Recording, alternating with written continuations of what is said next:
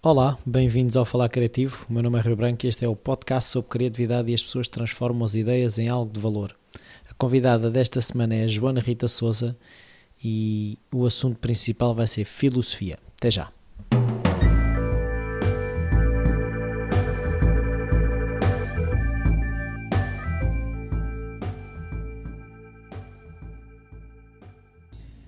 Olá, Joana. Olá, boa tarde. Boa tarde. Bem-vinda ao Falar. Não, está a brincar. Um, eu ne, tenho várias maneiras de começar, mas eh, por acaso contigo queria começar por aí, que era se na tua infância a criatividade estava presente de alguma forma, se havia artistas na família, hábitos culturais de vamos todos ao museu ou bora lá todos fazer plasticina, esse tipo de coisas. Um, eu venho de uma família que, uh, uma família onde não há artistas propriamente, havia agricultores, pessoas ligadas ao campo. Eu, eu nasci em Lisboa, mas, eh, mas vim só nascer a Lisboa, porque vivi sempre em Dona Maria, numa aldeia ali no Conselho de Canessas, Sintra. ao pé de Canessas. Oh, exatamente. Uh, e sempre foi ali, foi sempre ali que fiz a minha vida. Entre um, a agricultura do meu avô, os animais que ele tinha de pasto uh, e esta vida de andar de sol a sol, não é? E de, de aprender os ritmos do, do da natureza. Uh, a minha mãe e o meu pai eram pessoas com quarta classe, portanto não eram pessoas que tivessem, uh, que, que, tivessem uma, uma, tinha tido uma educação a nível, por exemplo, da formação muito avançada para a altura, não tinham, efetivamente, mas isso nunca foi um problema para me abrirem as portas, nomeadamente a minha mãe, para me abrir as portas para a cultura e para aquilo que eu que acho que é a minha paixão desde muito cedo, que são os livros e as histórias e as palavras. Uh, e isso eu lembro-me, ainda hoje a minha televisão em casa é mínima, deve ter para aí dois palmos, por dois palmos, mas eu tenho seis estantes com livros e sempre tive livros em casa.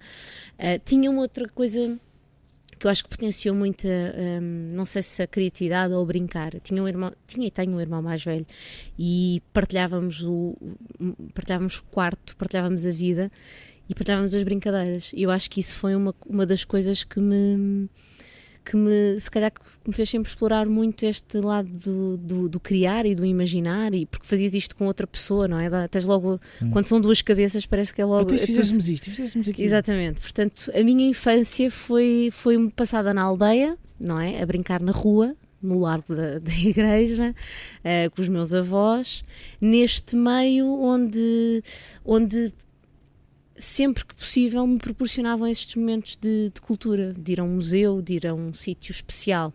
Uh, hoje em dia os miúdos têm isso quase, quase nem dão valor, não é? Porque é uma coisa comum, se calhar, sim, sim, sair. Sim, Mas nós não, nós quando saíamos, saíamos ao fim de é, é semana é era um evento. tempo livre, não é? Exatamente. Mas nós imagina que nós tínhamos uma combinávamos que íamos num fim de semana e fazer uma coisa especial. Aquilo era uma, quer dizer, era toda uma aventura, porque sair da aldeia não havia as estradas que havia agora, uh, portanto, era, era quase.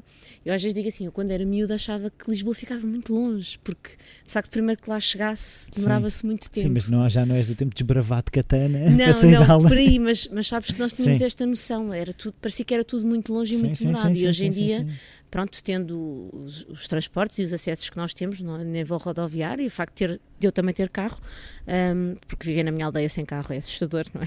Quase impossível, uma missão impossível. A farmácia mais próxima fica a 3 km, portanto, para termos uma então, ideia. onde é que tu vives para ser assim essa. Diz? Onde é que tu vives para ser essa aldeia em que a farmácia fica a 3 km? Eu vivo em Dona Maria, no Conselho de Ainda? Ainda, sim, sim. Continuas Continuo não, lá. Não sabes porque lá há uma. Sabes que há ali um, um outro lado de descanso, não é? Uh, e de, de, de, qualidade de vida. Tão perto e tão longe, ao mesmo Exatamente. Tempo, é? Neste momento, eu quando fiz os 18 anos, as primeiras coisas que eu fiz foi tirar a carta. Pronto. E assim que pude, comprei um carro. Porque efetivamente, em termos práticos, é muito difícil viver ali e não ter um carro para tu ires para, para a faculdade, para tu ires sair com os amigos, para tu ires fazer a tua vida, não é? Partir, acho que o primeiro autocarro são às seis e meia da manhã, o último é às oito e pouco da noite, portanto, quer dizer, é uma Esquece. coisa, não é? É um bocado limitativa. Portanto, havia, a, a partir do momento que tens essa liberdade, tu consegues vir, a, como eu costumo dizer, à cidade, vais à cidade, e, e, depois voltas para aquele cantinho, não é? E ali. O descanso. Ele, é, é ali o descanso. E há uma qualidade de vida. Tu, quer dizer, eu tenho as coisas tens os vizinhos que toda a gente conhece, tens o, precisas de um precisas de uma batata, vais pedir ao vizinho do lado. Uh, e pronto, há ali uma, uma, uma, uma, parte de qualidade que eu, que eu prezo muito mesmo. E, e por isso também não, não, não saio de lá. Então, e escolhas a nível académico? Ou seja, tu, quando eras pequenino, eu vou ser agricultora como os meus avós, vou ser cabeleireira, professora, Olha, bombeira? não, é, é, só para só para te situar, o meu pai era serralheiro, uh, a minha mãe trabalhava na área da costura, e entretanto, os meus avós eram realmente agricultores. Eu, não, eu sou muito má para a agricultura, uh, aprendi muito pouco com o meu avô, acho eu. Gostava muito era de ver as coisas a crescer, mas depois o processo de cuidar e isso, eu deixava com o especialista, que era ele. Um, e aquilo que, que, sempre acho que me marcou muito uh, como miúda, que é o que me contam, é que eu fazia sempre muitas perguntas e era muito. Chata. Exatamente, era, era, era a chata que fazia muitas perguntas e que olhava para as coisas e perguntava sempre: ok, isto é assim, mas e se fosse de outra maneira? E andava sempre Porquê? à procura. Porquê? E os porquês, e andava sempre à procura das justificações para as coisas. E a dada altura da minha vida, uh, acho que até ao décimo ano foi quando conheci a filosofia, um, ehm, queria ser jornalista. Boa. Quer dizer, passei por uma fase em que queria ser muitas coisas. Queria ser veterinária, queria ser isto, queria ser aquilo, tive sempre Faz animais, sentido, claro. não é? Mas depois uh, comecei a, a focar-me no jornalismo, na comunicação, porque era um, eu sempre gostei de escrever, sempre escrevi muito e era uma coisa que eu achava que tinha muita potência e muito gosto. No décimo ano conheço uma senhora chamada Filosofia uh, e de facto fiquei fascinada com o mundo que aquilo proporciona, porque uh, permite-me um perguntar, mas não é só um perguntar informativo, é um perguntar que tu podes ir mais fundo, não é? E, e foi isso, eu acho que foi isso que depois me virou uh, a minha escolha e eu acabei mesmo por, por ir estudar filosofia para a faculdade. Mas a filosofia, eu, eu por acaso ainda outro dia comentava que eu gostava de saber o que sei hoje para ter aproveitado mais a filosofia, porque hum. uh, não sei se foi dos professores, foi na altura da minha vida. A, a filosofia eu vejo que é uma grande ferramenta, uh, mas que muitas vezes também é chata, não é? Ter que, não sei se é a maneira como ela é apresentada. Ou... Eh, eu acho que. Tem, tem, muito de história da filosofia tem. e pouca filosofia. O currículo, o currículo tem muito mais de história daquilo que os outros. Mostra-te muito mais aquilo que os outros pensaram que também nos faz alguma falta, claro, sem dúvida alguma. Mas, e depois há pouco espaço para tu poderes uh, pensar por ti e, e, brincar com o pensamento, brincar com hipóteses, não é? Uh, e, e, pensar como é que as coisas podiam ser. Podes não estar, as pessoas dizem, ah, mas depois não vais inventar nada novo. A dada altura, tu podes realmente começar a inventar alguma coisa de novo. E, e, qual é o problema de tu pegares num, num, problema, desculpa a redundância, mas numa pergunta que seja problemática e, e chegares, e isso acontece-me, por exemplo, em sala com os meninos, quando eu estou a trabalhar em filosofia com, com as crianças pequeninas, em que eles, quando eles acabam, imagina um processo de pensamento, eu digo, eu digo assim: eu tenho aqui um empirista em sala e consigo reconhecer a corrente filosófica no pensamento daquela criança, porque de facto faz faz parte da visão do mundo dele. Ele não sabe é que se chama empirismo, não é? Pronto, não tem esse nome, mas eles mostram a visão do seu mundo e os seus porquês. Uh, e nós, no nosso currículo, nomeadamente no, no décimo ano tens alguma liberdade, é um currículo um bocadinho mais aberto. Mas depois há muita pressão uh, na educação para tu uh, adquirires conteúdos e passares esses conteúdos tal qual os adquiriste. E o sistema de ensino é muitas vezes uh, muito pouco livre nesse sentido, não só a nível da filosofia, mas noutras áreas. e tu tens muito pouco espaço para perguntar, para questionar, para explorar, para ir imaginar. Um, e a filosofia também, é, por, por, inerência, também é um bocadinho refém disso. Não, e é uma coisa que eu já percebi é que um, uma pergunta bem feita é meio caminho andado para a solução. E, e, e, acho que cada vez, eu pelo menos pelo ensino, foi muito focado em nas respostas. Quando a ciência começa eu agora a ver, está na pergunta. Uhum. Porque a pergunta é que te vai dar a resposta que tu precisas. Uhum. Não é só as respostas que já te deram. Sim, uh, o perguntar é uma coisa que por exemplo, as crianças até uma determinada idade fazem com muita facilidade, perguntam imenso. Mas depois nós é? tiramos-lhe é? aquilo à força. E depois nós começamos a dar-lhe, a, a, dizer coisas como: Mas porquê que estás a perguntar isso? Isso não faz sentido. Uh, sempre foi assim. Uh, mas, mas, mas, podes, podes parar com isso e, e, e vai-se matando um bocadinho essa, essa, essa curiosidade. Eu acho que eu acho que é isso. Esse é um grande problema que eu vejo. É que hum, a dada altura, e, e, repara que eu neste momento estou a trabalhar com crianças entre os 5 e os 10 anos, e eu vejo que eles a partir dos 8, 9 já são muito mais de resposta, porque parece que já estão a começar, desculpem a expressão, a ficar formatados, sabes? Já não veem outro tipo de coisa. Uh, eu lembro-me, né, no primeiro mês de aulas, de estar num, numa turma e, e, e às tantas eles, nós estávamos a explorar um problema e, e não, não chegámos, explorámos um problema atrás de uma pergunta e não chegámos a uma resposta. E às tantas ele diz-me assim: Mas tu, mas tu não, não tens uma resposta para nos dar? Eu disse: Não, não tenho. Então, mas. Mas que mas tu, és tu? não vai, exato, que professor és tu? Tu não vais corrigir nada? Do então nós estamos a trabalhar uma, uma pergunta e tu não tens uma resposta não vamos ter certa? Uh, eu, não, não, pode não haver uma resposta certa. Pode haver coisas que, que, eles perguntam, por exemplo, coisas relacionadas com a ciência e que, que eu sei que já há uma resposta. Mas nós exploramos e depois tenho a sorte às vezes de terem aulas, tenho alguns cientistas em sala que depois dizem, ah, mas eu acho que li qualquer coisa e então trazem na aula seguinte uma possível resposta. resposta. Mas, por exemplo, uma das perguntas que as crianças fazem, isto pode ser uma surpresa para muita gente, é precisamente perguntam de onde, de onde é que vêm as coisas. E uma das coisas que perguntam é de onde é que vem o mundo. Como é que surgiu o mundo? E há muitas respostas que podem haver. E então lembro-me o, eh, por exemplo, eu tenho um, vá, um Santo Agostinho em sala, não é? Que diz que é porque Deus criou claro. e apresenta as suas razões. Mas depois tenho, tenho um menino que é muito mais cientista e que começa a falar do Big Bang e da evolução da espécie humana e que nós éramos todos macacos e por aí fora. Uh, o e, outro chama-lhe herege. E, e, não, foi giro porque a dada altura houve um que disse assim: então, se, se nós, éramos, se, se, todos, se nós evoluímos os macacos, neste momento já não devia haver macacos, era só pessoas. E isto é estar a discutir e a explorar e às tantas há um que diz assim: É assim, Joana, isto é uma pergunta muito comprida, muito complexa. E se calhar nós não vamos ter resposta, porque ainda hoje os cientistas estão a trabalhar isto e não têm uma resposta certa. Portanto, há aqui uma, há uma sabedoria e há uma, há uma investigação, uma exploração.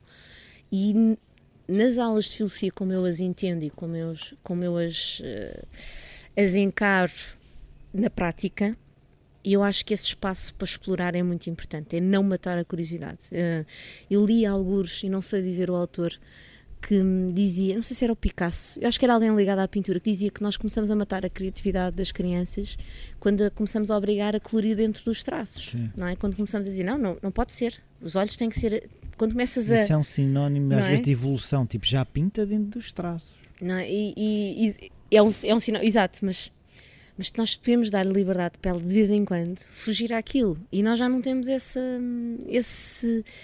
Já não há essa. estimular essa, essa coisa de não, hoje, hoje vais só colorir fora dos traços. Hoje a regra é fazer precisamente o contrário. E eles ficam a olhar, como assim? Vamos colorir fora dos traços? Sim, hoje a regra é fazer tudo ao contrário. Para, para ver outro lado e para estimular também a curiosidade, não é? Porque. Porque isso, isso é o motor do perguntar, é o motor do, do tu conseguires resolver um problema mais tarde, quando és uma pessoa adulta, quando és uma pessoa crescida. Também é uma coisa que, que, é, que é uma pergunta que surge muito em sala, que é o que é que são as pessoas crescidas, mas quando tu és uma pessoa crescida, tu vais, tu vais lidar com problemas e com coisas e nem sempre vais ter uma resposta. Portanto, é bom estar vá, treinado, digamos assim, para ir procurar, para ir mexer. Pois, e... Eu vejo isso por, por, mim, que sou uma, uma pessoa escangalhada, do meu ponto de vista, é que lido mal com o, com o viver com a pergunta. E, e, hum. Porque uh, tu tem que ter uma resposta imediata. O, a, a, pergunta que paira e que não hum. tem resposta é algo que depois percebo, não sou só eu, há muita gente que lida mal com isso porque lá está, nós somos formatados para se existe uma pergunta, tem que haver uma resposta. Sim, e convinha que ser uma, convinha ser uma resposta rápida. Claro. Um, uma das coisas que se aprende muito nesta, nesta metodologia é tu aprendes a esperar, aprender que há coisas que demoram tempo. Portanto, uh, marinar. Uh, marinar, é. Um, às vezes eu, eu faço muitas vezes um, uma coisa com os meus alunos que é pedir-lhes para eles avaliarem a, as aulas e eles podem dizer, podem dizer sempre o que quiserem, a única batota, a regra é dizerem porquê. Pronto. Eles já perceberam que o porquê é mesmo uma coisa fundamental. E hum, às vezes até contam quantas vezes é que eu digo porquê na sala.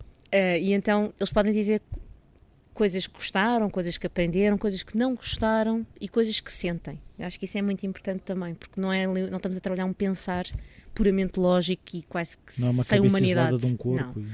e- Nós pensamos com o corpo todo. E então, a dada altura, eu- eles fazem essas avaliações e eu depois normalmente só leio todas em, em casa. E, e lembro-me que, que uma das, um dos meninos escreveu que aprendeu que às vezes temos que nos demorar à procura das respostas. Portanto, e foi interessante ele escrever assim desta forma: temos que nos demorar, porque ele percebeu que o tempo também é fundamental para tu te- Deve fazer parte da equação. Exatamente. Às vezes acontece muito em sala, quando eu lanço uma pergunta, a ver, assim que eu lanço a pergunta, há três braços no ar. Já sei, já sei. Pronto. E eles ficam, esses três que põem o braço no ar, é que já sabem, Nervoso. ficam a olhar para mim à espera que eu lhes dê a palavra. E eu digo-lhes: vamos, vamos só dar mais algum tempo. Pode haver, pode haver meninos na sala que precisem de mais um bocadinho de tempo para pensar, para pôr o dedo no ar. Porque depois, eh, normalmente, aqueles três são sempre os mesmos. Eu quero dar a palavra também aos outros. E quero que esses, esses que são os primeiros, que não deixem de querer responder, mas que aprendam a dar vez também aos outros e a ouvir o que os outros têm a dizer. E esse aprender a pensar, aprender a esperar, aprender a pausar e usufruir do processo de pensamento é uma das coisas que eu estimulo nas minhas aulas, não é? É mesmo essa coisa do... E achei, achei super giro ter havido um- uma criança que disse, aprendi que às vezes temos de nos demorar, que faz parte de demorarmos nas coisas, que às vezes estamos três aulas a trabalhar uma pergunta e não, não temos uma resposta, temos muitas, por exemplo, e todas elas até podem ter boas razões por trás, podem ser respostas válidas. Nós avaliamos não só a resposta, mas as razões que levam a responder assim. E às vezes são boas razões, são razões que eles, quando eu digo boas, não é no sentido moral, é no sentido da validade. São Sim. razões que tu consegues, são consistentes, são Sim. fortes, como eu lhes costumo dizer, como eu costumo dizer. Portanto, foi muito interessante eu ter visto este, este, este feedback deles, que era uma coisa que eu, que eu tento fomentar pela experiência, mas que eu não lhes digo que vai acontecer, não é? Eles- primeiro eles experimentam, vivem, e depois a- a- a mi- o meu papel ali é fazê-los tomar consciência disso. Sim. Eu- o que eu agora queria perceber é se tu, quando eh, encontraste a filosofia, deste tempo, Hum. eh, é, ou foi, é mesmo isto, tu pensaste noutras hipóteses, ou a partir daquele momento foi tipo, veio uma luz e... Eu acho que não demorei, não demorei muito tempo, não sei, acho que no décimo primeiro ano eu já queria mesmo estudar filosofia. Mesmo ir para a uni... Quando eu digo estudar filosofia era mesmo tirar o curso. Eh, Até como é que vais ganhar dinheiro, não isso foi a pergunta que me fizeram. E para tu veres como, como a minha família é disfuncional, Disfuncional. como eu costumo dizer, tenho uma família disfuncional, onde eh, Sim, tinha- eu li onde- um texto onde tu dizes isso mesmo. Tá- Exato. tá- está. Está, é uma família disfuncional porquê? Porque, eh, repara, um- o meu irmão era uma pessoa da matemática, também era uma coisa que ia dar imenso dinheiro, não é? Apesar de ele depois ter, entretanto, frequentou, a, teve na tropa e teve, teve um percurso diferente, mas a ideia dele era mesmo ir para a matemática. E depois tinha, havia eu que queria ir para a filosofia, não é? Portanto, qual era o pesadelo maior para uma mãe? Não havia, não devia de É ver, haver. ver que os filhos não saíam de casa. Pronto, exato. Coitada da mãe Isabel ainda está a sofrer com isso porque eu teimo em não sair de casa. Ahm, e então, quando eu conheci a filosofia, acho que foi pronto, no décimo e no décimo primeiro ano, eu acho que decidi, acho que foi nesse ano que eu decidi, não, não me recordo exatamente. E faziam-me essa pergunta: então, mas depois o que é que tu vais fazer? Eu disse: olha, eu acho, já na altura, o mercado de trabalho não estava propriamente eh, fantástico e fabuloso. E eu pensei, entre estudar uma coisa que eu não ia gostar, para depois ir fazer uma, uma coisa que eu também não ia gostar, ou, é, isto é a questão das escolhas, não é? Ou estudar uma coisa que me dava gozo, pá, e depois então já que vou fazer aquilo que me aparecer. Não? Eu não tinha medo de trabalhar. E eu costumava dizer que, que fazia o curso e depois no final até podia ir eh, para uma caixa de supermercado, podia dobrar camisolas para uma loja de roupa. Não era. O importante era eu fazer o curso e usufruir daquilo. Pronto, e consegui mesmo. Isso era o que eu queria mesmo fazer. Depois o trabalhar, havia o trabalhar Era outra coisa. era, era sempre, eu, eu pensava sempre aquilo no meio para depois atingir outro fim. Portanto, havia de lá chegar. Com saber esperar. Sabes que é, é daquelas coisas que tu aprendes quando vives no campo. É o aprender a esperar. Esculturas. Ahm, eu tenho, eu, eu há dias também escrevi um texto sobre isso. Fui, a, fui à, ao, ao terreno que era, que era a horta, que é a minha hortinha e que era a horta do meu avô, e, e fui visitar o limoeiro. Ah, o limoeiro foi, foi uma das primeiras coisas que eu fiz. Foi, quando tirei a carta, foi comprar um limoeiro. O meu avô tinha-me pedido, queria mesmo muito ter um limoeiro lá no terreno. E, e ele, eh, eu fui buscar o limoeiro E ele, depois, quando eu cheguei, ele tinha, imagina, tinha estudado todo o terreno para escolher o melhor sítio, o melhor pedaço de terra, aquelas coisas todas. Aquilo foi, foi plantar um limoeiro, foi um ato de amor ali naquele momento, não é? Tu, toda, todo um o mundo santuário. parou. Exatamente. O limoeiro nunca deu limões. portanto, imagina, eu tirei a carta aos 18, tenho 35, portanto, é, fazemos as contas, não é?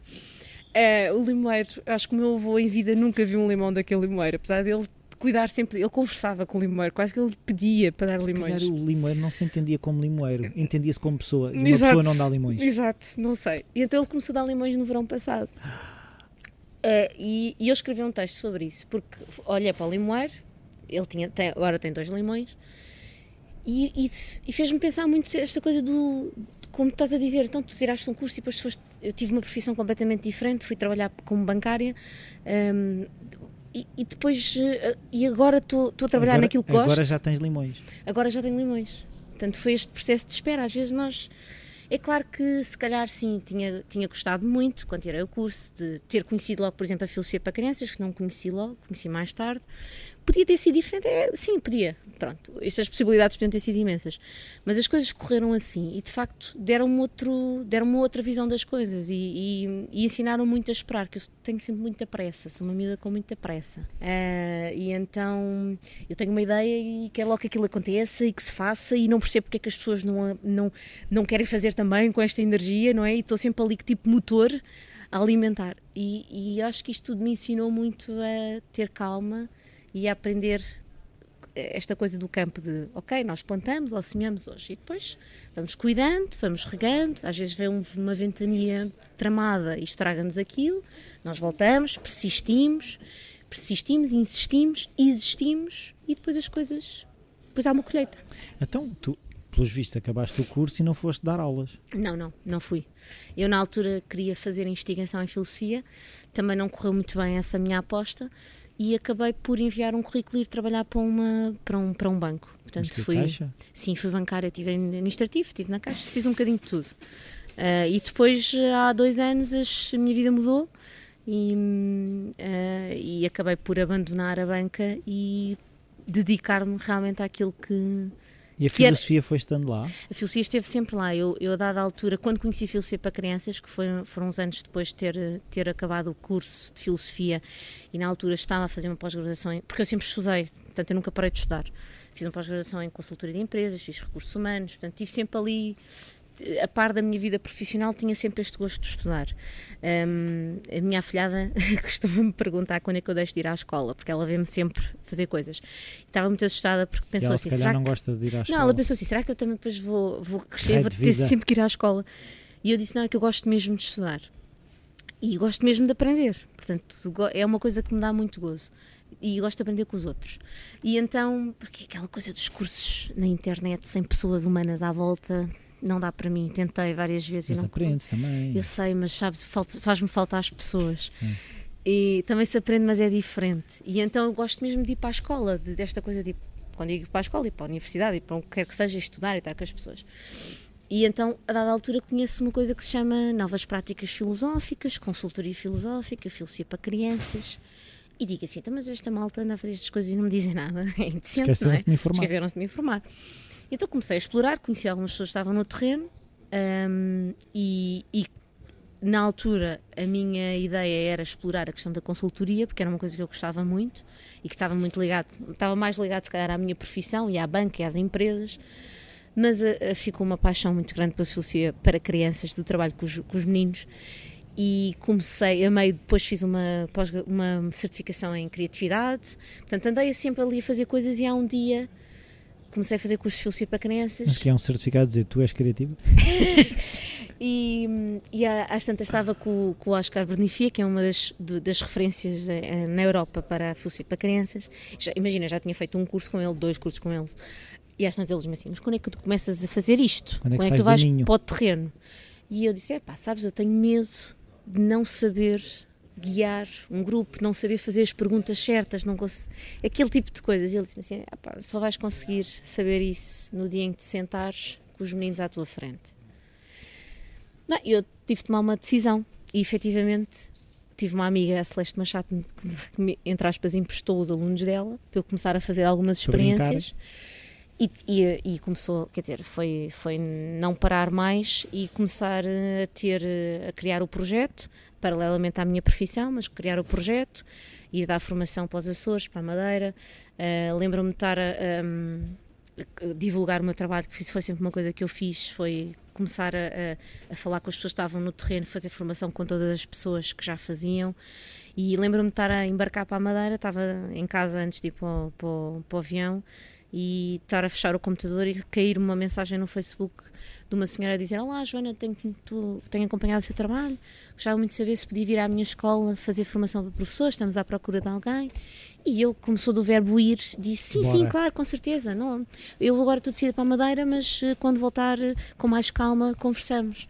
Mas por curiosidade fui só, cliquei no, no perfil da senhora, isto foi através do Facebook e vejo que ela se chamava Graça e que, tinha, e que morava em Maputo e pensei assim, Maputo é, como é, é, é Moçambique, é não é África. É Canessas. Não é. E disse, oh, Graça, desculpe, mas olha, que eu sou de Lisboa, moro em Portu portanto, Portugal, Lisboa, não é? Sim, sim, mas queremos muito que venha cá, vamos combinar isto com o tempo. E, quer dizer, eu, passado três anos de ter o projeto a correr com algo, pronto, com, como eu digo assim, mais a sério, estava a aterrar em Maputo para dar formação aos professores da Escola Portuguesa de Moçambique. Uh, portanto, isto foi, foi sempre, mas isto tudo a par da minha vida profissional, não é? Ainda portanto, estavas no Ainda banco. estava. Portanto, estás a ver, conseguia fazer, gerir isto tudo, porque, porque era mesmo Dias uma coisa de 48 que me dava horas, não. dias uh, compridos, uh, que ainda hoje são, atenção, mas, mas eu consegui, portanto, quando, quando eu vi que, que, tinha possibilidade, ou, ou, ou possibilidade, oportunidade, ou o que quer que seja, de abandonar a banca, eu tinha qualquer coisa que já me dava, para já que me dava muito gozo, e já tinha um não sei se é dizer, não, não era propriamente uma desconhecida na área, as pessoas já me conheciam o meu trabalho e eu já estava no terreno. Portanto, foi. E nunca dizer, houve a tentação de largar a banca assim à maluca? A, a, tentação havia, não havia, foram, não havia as condições necessárias para, pronto, por outras questões da minha vida. Mas assim que a oportunidade me pareceu uh, sustentável, digamos assim, disse: Ok, então é agora. Nem pensei duas vezes, ou, ou pensei, quer dizer, eu digo que não pensei duas vezes, mas na verdade pensei, uh, porque um filósofo pensa sempre mais, pelo menos mais do que duas vezes. Tinha que aparecer pelo menos um limão. Tinha que aparecer pelo menos um limão. E sabes que os limoeiros nós não devemos deixar sem limões. Ah, Portanto, é? imagina, tens três, não deves apanhar todos. Deves deixar sempre um ou dois. Ele fica ressentido, é isso? Pronto, é para. Não sei, são aquelas coisas que dizem. Eu aí, aí não questiono muito. Então, eu nesse aspecto se tens dois muito, limões, só podes tirar um. Uh, ou então deixas os dois, se não precisares mesmo deles. Foi o que eu fiz no outro dia, deixa lá os dois. Eu aí sou muito borda d'água, vou muito ver o que é que o borda d'água diz, percebes que era o que o meu avô fazia, e aí sigo essas instruções sem questionar muito, sem questionar muito, sem ser muito filosófica nesse sentido. E então, pronto, assim que tinha dois limões, a coisa podia começar a rolar de uma forma muito mais muito mais disponível e começar a fazer outro tipo de coisas também, mas porque tu tinha mais tempo. Mas tu tiveste, de certa forma, a começar a vender a coisa ao público, ou seja, se o teu mercado já existia, só estava à espera que tu existisses. Se o mercado já existia. Sabes que a filosofia para crianças não é uma área muito fácil há muitos preconceitos, há muitos tabus, há muitas perguntas, há muitas mas pessoas. perguntas eu. Mas pergunta, sim é. O problema é que quando as pessoas têm as perguntas e não as fazem. Ah, okay. E começam a achar outras coisas, começam a construir pré-conceitos e não fazem as perguntas. Ainda ontem dizia um professor: se tem alguma questão sobre aquilo que é metodologia, faça a pergunta. Às vezes a pergunta pode lhe parecer um bocado parva, uh, parva ou básica, mas faça na mesma, pode ser importante. Não é? E eu Costumo dizer, as pessoas que veem o meu trabalho, o trabalho que eu publico com, com, os miúdos, tiro muitas fotografias, é verdade, e tiro sempre, as pessoas dizem que eu tiro más fotografias porque não se vê a cara dos meninos, eu já expliquei que é intencional. Portanto, não se vê mesmo a cara dos meninos, não é para ver. E eles próprios já sabem disso, tiram sempre fotografias de costas ou tapam a cara com, com um caderno para não se ver a cara. Mas quando tu olhas para aquilo, tu pensas, ok, ela leva baralhos de cartas para as aulas? Então, mas ela faz o quê? Pessoas... É a instrutora de sueca. É exato, não é? Pode haver esse, esse risco das pessoas confundirem com outra coisa, porque não sabem o que é que nós estamos a fazer, mas é uma questão de perguntar. Portanto, se perguntarem, é meio caminho andado para ficarem esclarecidas. Mas há muitos. Hum, há muito trabalho ainda a fazer na filosofia para crianças, nomeadamente a nível da regulamentação da formação, da criação de um currículo que não existe. Portanto, a filosofia para crianças neste momento é uma oferta que existe nas escolas em atividade de enriquecimento curricular, uma oferta paralela, uma, uma oferta como a natação, como há outro tipo de coisa, portanto, não faz parte do currículo.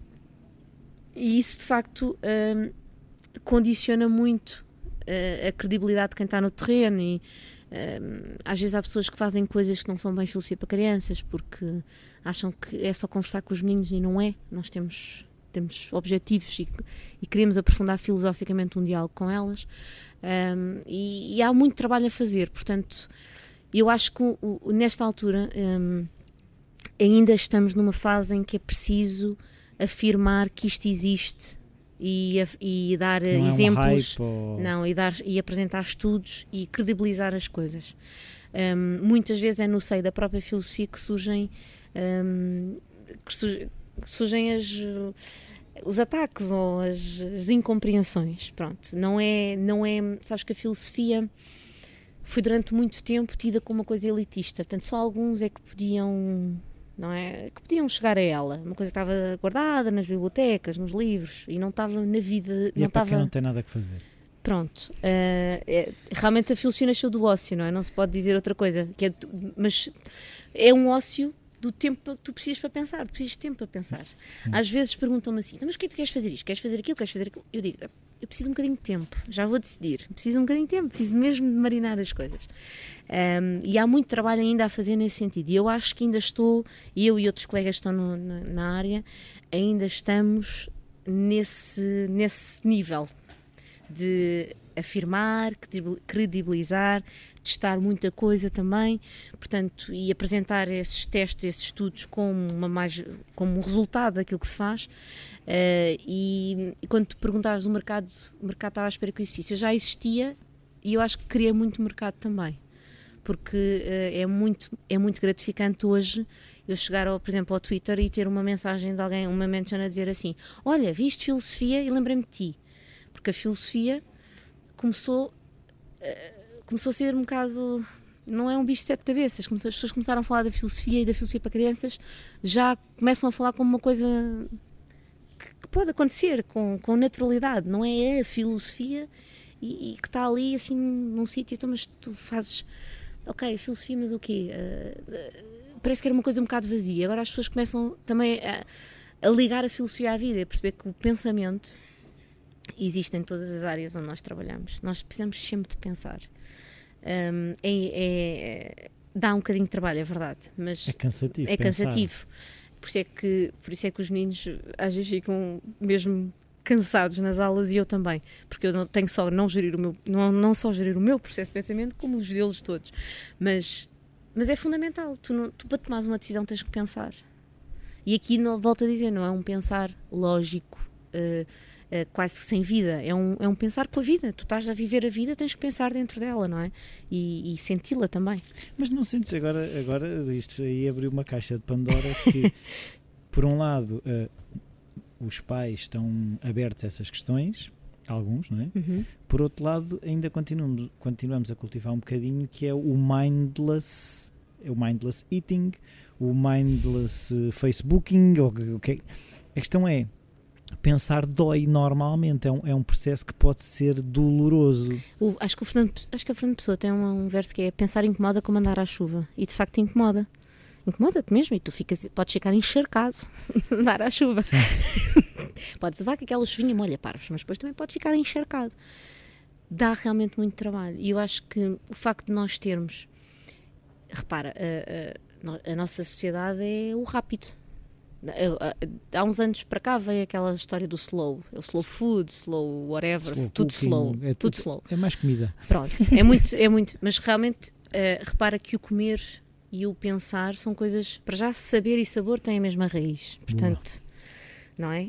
O saber também pode ser saboreado, portanto, eu até aí, até aí não, não desgosto da, da, da questão do, da comida, mas é, repara, é tudo, é tudo contra aquilo nós estamos numa sociedade onde se fomenta muito o.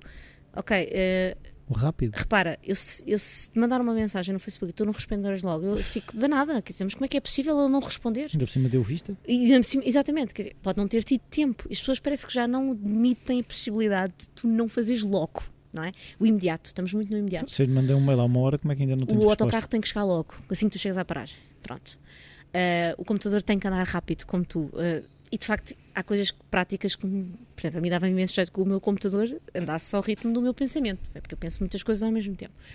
Mas efetivamente não anda. Portanto, eu quando chego ao autocarro, à paragem tenho que esperar para o autocarro. Pronto. E muitas vezes nós não, e nós não temos este sentido, não, não somos já uh, educados para aquela coisa do. Repara, eu vou ao supermercado e vejo lá as couves. Não, os miúdos não sabem quanto tempo é que demora a nascer uma couve. E o leite vem nos pacotes. Pronto. E quando eu digo os miúdos, digo também já as sim, pessoas sim, crescidas, sim, que já perderam quase o contacto com esse tipo de coisas. E, e eu acho que lentamente também, a slow, lentamente, se começa a valorizar esse tipo de coisas, do, do usufruir, do, do, ter tempo, do ter tempo para não fazer nada. Eu lembro do meu avô dizer que não, vocês andam sempre à pressa, têm pressa para fazer tudo e andam sempre a correr. E de facto nós, andamos, nós andamos sempre, agora então andamos sempre muito mais ainda a correr. Uh, e temos imensas coisas das quais se calhar podíamos não precisar, mas achamos que são fundamentais para a nossa vida. Pois, mas estamos sempre a querer uh, alcançar isto, aquilo e o outro. Sim. Assim, os nossos avós, a vida deles, uh, eu por um lado invejo, por outro lado não invejo, porque, né, que é eles sabiam que tinham que se levantar de manhã, sabiam que tinham que ir para o campo, tinham que sim, sabiam Viviam que tinham... de sol a sol, pois é. E à noite era deitar um bocadinho o ar fora e dormir. Nós, uhum. ah, tenho que ver o Twitter, tenho que ir àquela série que eu gosto tanto de ver e depois tenho que ir levar a miúda à escola, tenho que passear o cão, tenho... Nós, Sim, nós temos nós... muito mais solicitações. Mas, e, eu acho que também temos, temos muitas solicitações porque não sabemos escolher aquilo que queremos. Então não, não coisa, pensamos sobre isso. Não pensamos sobre isso e não, não dizemos que não. Eu sofri muito isso na pele durante muito tempo, porque eu não sabia dizer que não, dizia que sim a tudo Boa. e depois não tinha vida. chegas a uma altura não tens vida, tens um, é. tens um trabalho, depois tens um projeto. Não, tens uma coisa que se chama agenda. E depois tens coisas que as pessoas te pedem e tu não dizes que não, e depois é para amanhã, e depois é para ontem. Uh, e de facto tens que aprender a dizer que não, tens que começar a escolher e tens que perceber que hum, tens que te apaziguar e perceber que não podes estar em todas as frentes. Portanto, é impossível. Não consegues, entre aspas, batalhar da mesma Como é energia. A escolha é uma coisa que mexe muito comigo. A escolha é muito difícil. Isso é um, olha, é uma das dos temas mais giros para se trabalhar com os pequenos e com os grandes é a questão das escolhas, escolher as coisas. Acho que foi o módulo que a minha filha foi fazer. Foi. Uh, e por acaso houve uma, uma das meninas que esteve com a tua filha na, na sessão passada que depois de ter feito aquela sessão disse a outra sessão das escolhas era muito mais as perguntas eram muito mais difíceis porque estás a jogar com uh, coisas que tu queres coisas que tu achas que os outros também querem achas que os outros querem que tu queiras. Portanto, há aqui umas dimensões não é? Uh, eh, um, ehm, por exemplo eu às vezes pergunto aos meninos querem, querem ter uma aula de filosofia ou querem ter outra coisa qualquer? Vamos fazer outra coisa qualquer? Vamos ter um tempo livre e eles ficam a olhar para mim como mas se eu estivesse a dizer. Como se, não, como se eu estivesse a dizer uma coisa super. Tipo, então, mas nós podemos escolher. Isso Sim. podem. Há uma altura da aula, um tempo da aula que vocês podem escolher o que é que querem fazer. E eles não sabem lidar com isso. Porque não estão habituados a poder escolher na escola, por exemplo. Eles já têm tudo programado, portanto é só fazer. Eu chego lá e digo, não. Ah, e negociei, entre aspas, negociei muito com eles. Se temos um trabalho, se eu acho que aquele trabalho em 20 minutos ou 30 nós conseguimos ou se eu também sinto que o grupo está muito cansado, porque os meninos têm muitas coisas para fazer durante o dia, não é? Como nós. Eles entram para a escola às 9, saem às 5 e meia ou às 6. E faço, faço essa proposta, de terem um tempo livre e eles poderem escolher. A única regra é, normalmente é não correr na sala, que é para não, não haver agitação demais. Mas se tivermos num espaço onde não haja mesas e cadeiras, também, também, também pode-se admitir. As minhas aulas às vezes são um bocado caóticas, mas, mas é um caos uh, organizado. E eles não sabem escolher porque não estão habituados a poder escolher. Nós temos o poder da escolha, mas depois temos imensas coisinhas. E depois, de facto, quando Quem és tu... tu para estar no sofá quando existe aquilo, aquilo, outro para fazer e tens de ver, não sei Olha, é, há uma das coisas que às vezes as pessoas dizem ah, agora como é que eu escolho, tenho isto... E eu às vezes digo assim, eu sei que pode parecer um bocado parvo, mas sentem-se e escrevam. Por exemplo, ponham de um lado uma escolha, ponham do lado a outra e, e meçam, pensam. Que não, pensem sobre isso. Pensem sobre os, os prós, os contras, o que, é que, o que é que gostam mais, o que é que não gostam. Se gostam mais daquilo ou se gostam menos daquilo, porquê que gostam mais? Uh, se, se, imagina as pessoas escolhem sempre a mesma coisa porque estão habituadas, mas nem sequer consideram a hipótese de quebrar um hábito. É a tal história. Sempre se mas fez assim. Não, mas também não tem a ver com expectativas, que é uma coisa que a mim condiciona-me as escolhas. É? Olha, o meu irmão costuma dizer, disse uma vez, e eu depois fixei isto, e, e, eu acho que ele já nem se lembra que disse isto, mas eu cito sempre, gosto sempre de o citar, que é... Depois fica gravado Faz agora. falta... Faz, agora fica gravado, agora fica para, para todo o sempre. Faz falta uma licenciatura em gestão de expectativas. Yeah.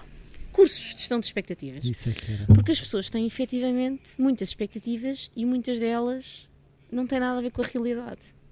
Uh, às vezes as pessoas dizem, ah, eu, olha, que dava jeito era ser rica. Eu disse, é pá, olha, a mim também dava jeito. Eu se pudesse pagar para alguém trabalhar por mim, eu até pagava. Se pudesse ser um motorista, eu tinha, que era das coisas, então isso aí era maravilhoso para a minha vida. Podia aproveitar o tempo das viagens para pensar e fazer outras coisas e escrever e por aí fora. Um, e de facto as pessoas têm expectativas que parece que são completamente alheias, e depois ainda dizem que as pessoas funcionam com a cabeça no ar, mas são completamente fora daquilo que é a realidade delas e não começam a construir, não, não, não constroem coisas que possam acontecer. Ou seja, eu às vezes digo que, que sou um bocadinho como a, como, a, como a história da Alice das Países Maravilhas. Penso sempre essas coisas impossíveis antes do pequeno almoço. Mas depois, durante, depois de tomar o pequeno almoço, pego nessas seis coisas impossíveis e escolho aquelas que eu posso tornar possíveis. Possível. Sim. Tenho que escolher. Não dá. Não dá. Pronto. E tu, como é que tu. Um critério para tu escolheres é. Então, o que é que eu vou conseguir fazer? Por exemplo, se eu tenho um projeto que quero levar a cabo, vejo, vou ter que pensar o que é que eu vou precisar, tenho, e isso, para mim, tem que ser escrito, tenho que escrever isso. O que é que eu vou precisar? Quem é que, quem é que eu preciso para trabalhar comigo, por exemplo? E se isto é operacional? Eu tenho projetos e ideias megalómanas, não é? Quer dizer, acho que todos temos. Mas e não deixo de. Eu acho que se calhar não, nunca chega a apagar da minha, da minha imaginação. Mas depois tenho o dia a dia em que tenho que andar no chão, pisar e o chãozinho e efetivar as coisas, não é? E fazer acontecer as coisas. Uh, uh, quando, quando às vezes falam da filosofia prática, que é, ou filosofia aplicada, que é uma, uma esta corrente nova onde está também a filosofia para crianças, Uh, eu digo, eu para mim eu nunca vi a filosofia como uma coisa que não fosse prática, ou seja, o pensar é também agir, para mim. Eu não imagino o pensamento sem, sem depois, sem aquilo ter um. Pode ser um pensamento divertido e de jogo, mas eu depois, a dada altura, aquilo tem que ser ação, tem que acontecer alguma coisa. Sim, mas eu, por exemplo, eu sofro do mal que muitas vezes tem, tem que me dizer. Isto parece quase uma consulta. Exato. Mas é para de pensar e faz. Sim, tu tens que dosear isso não é? Tens que, tens que, tu podes pensar e arquitetar uma série de coisas, mas a dada altura tens que parar, olha, tens que parar para pensar o que é que queres mesmo fazer e como é que vais fazer. Isso é muito operacional. Tá bem, mas se eu estou a fazer uma que, coisa, não estou a fazer não sei o quando. O que, o como, o quando, isso são tudo coisas que também, olha, tem a ver muito também com o jornalismo, não é? Porque tem muito a ver com este perguntar informativo, mas que é, é base para tu poderes fazer alguma coisa depois. Porque repara, ter ideias, para mim às vezes o difícil é não ter ideias. Aqui há dias uh, recebi um e-mail de alguém, não era português, acho que era do Brasil, não tenho ideia. Não, eu quando digo não era português não estava em Portugal. Era alguém que, tinha, que acompanhava o meu blog, acho que era do Brasil, e dizia assim, ah, como é que, você, como é que tu fazes para teres tantas ideias? Eu digo, bom, eu não sei muito bem o que é que eu faço para ter. Eu só sei que às vezes tenho que fazer alguma coisa para deixar de ter. Porque eu, uh, eu sento-me e começo a criar associações, às vezes estou em sala com os miúdos e surge uma ideia, ou eles dão uma ideia e eu digo, olha, então e se nós fizéssemos isto? As coisas acontecem, pronto. Uh, se calhar tem muito a ver com um treino que eu já tenha, não é? E se calhar aí é bom nós termos este tipo de treino de, de pensar, de flexibilizar, de pensar de maneira diferente. Mas tens ferramentas? Ou um, não as entendes como ferramentas? Não sei, se tens rotinas que te fazem, no fundo, ser mais fáceis essas escolhas. Olha, e... uma das coisas que eu adotei desde que conheci foi os mapas mentais, os mind maps do Tony Buzan, que aquilo para mim é, é, é maravilhoso. Tu pões uma coisa no meio, começas a, começa a nascer ramos e raminhos por todo lado e dá-te uma visão. É um mapa que cresce do centro para a periferia e dá-te uma visão uh, total muito mais ampla do que se tu fizeres uma coisa por listinha assim arrumadinha uma, um, um, ponto 1, um, um ponto 1, um, um ponto 2, um ponto a linha A, a linha, a linha A. E eu faço isso muito naturalmente e por exemplo faço isso em sala e foi muito curioso e, e dou-te só este exemplo que é os meus alunos têm, uma, têm um recurso em sala, que é o, Diário da Filosofia, que eu aprendi com um amigo que é o Tomás, que usa isto, na, na, começou a usar isto com os alunos dele e eu uh, adotei o recurso dele. E há uma regra naquele diário, que é só há uma regra naquele diário. Bah, ok, há duas, que é a primeira, escrever a data do dia em que temos a aula, e a segunda é escrever aquilo que quiserem. Quando digo escrever aquilo que quiserem, é com a cor que quiserem, uh, se for um desenho, é um desenho, se, tiver a ver, se quiserem copiar o que está no quadro, copiar o que está no é como eles quiserem, eles têm que gerir. E isso também foi uma dificuldade para eles, ter essa liber, gerir essa liberdade.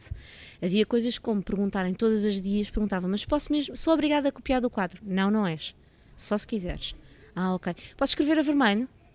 Porque só os professores é que escrevem a vermelho. É. Podes escrever a vermelho, o que tu quiseres. E, e, de vez em quando eu vou, os diários ficam na, nas salas, de vez em quando eu vou espreitar a ver o que é que eles escrevem.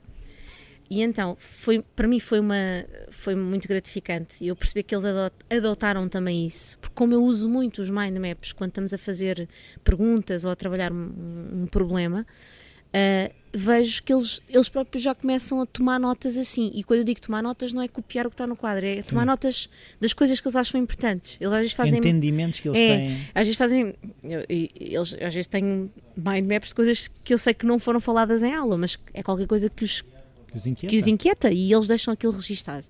Uh, e, e, e, isso para mim é uma ferramenta que eu acho que não, não, não abdico e já assumi como uma coisa natural. Portanto, eu, é, no, é normal os meus apontamentos serem quase todos feitos assim, neste momento. E nesse, quando eu estou a tomar uma decisão, isso a mim ajuda muito, percebes?